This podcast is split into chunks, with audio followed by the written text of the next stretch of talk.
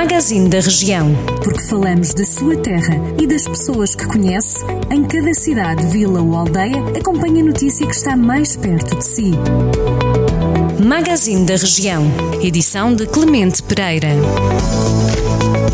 Nesta edição do Magazine da Região, os destaques vão para Aguiar da Beira, onde a Câmara Municipal retomou ontem, segunda-feira, 11 de maio, o atendimento presencial no espaço de apoio municipal ao desenvolvimento económico, mediante o uso de máscaras de proteção. Segundo o município presidido por Joaquim Bonifácio, o atendimento será individualizado, sendo permitida a entrada a um utente de cada vez e devidamente equipado com máscara.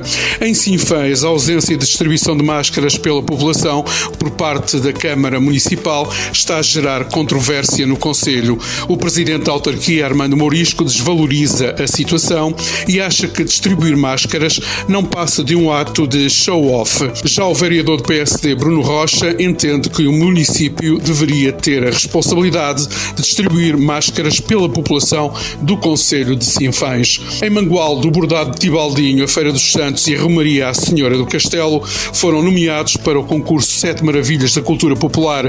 O anúncio foi feito pela Câmara Municipal na última sexta-feira, 8 de maio. Segundo a autarquia, o bordado de Tibaldinho, cuja tradição remonta pelo menos há 200 anos, está nomeado para a categoria de artesanato. Em Oliveira de Frades, empresa liderada pelos irmãos Carlos e Jorge Martins, pela AMS GPS e Motengil, não cumpriram a deliberação tomada pela Assembleia Geral de Acionistas da Martifer que previa a realização de novos suprimentos de forma a cobrir os prejuízos acumulados de 19 milhões de euros deste grupo empresarial sediado em Oliveira de Frades.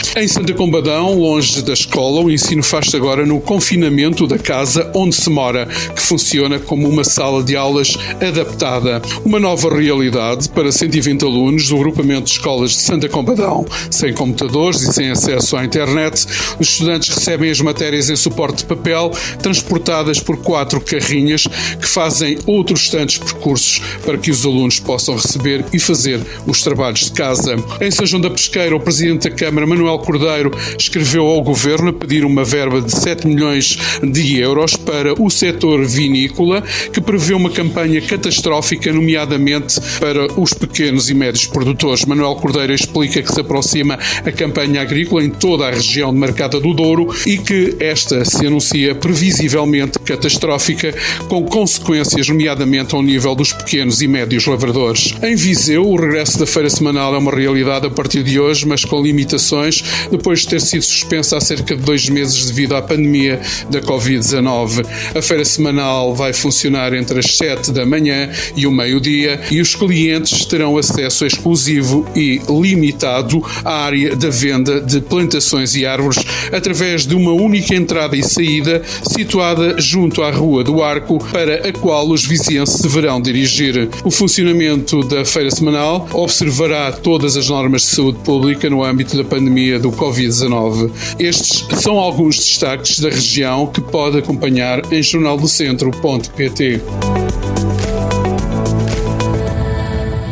Jornal do Centro, a rádio que liga a região.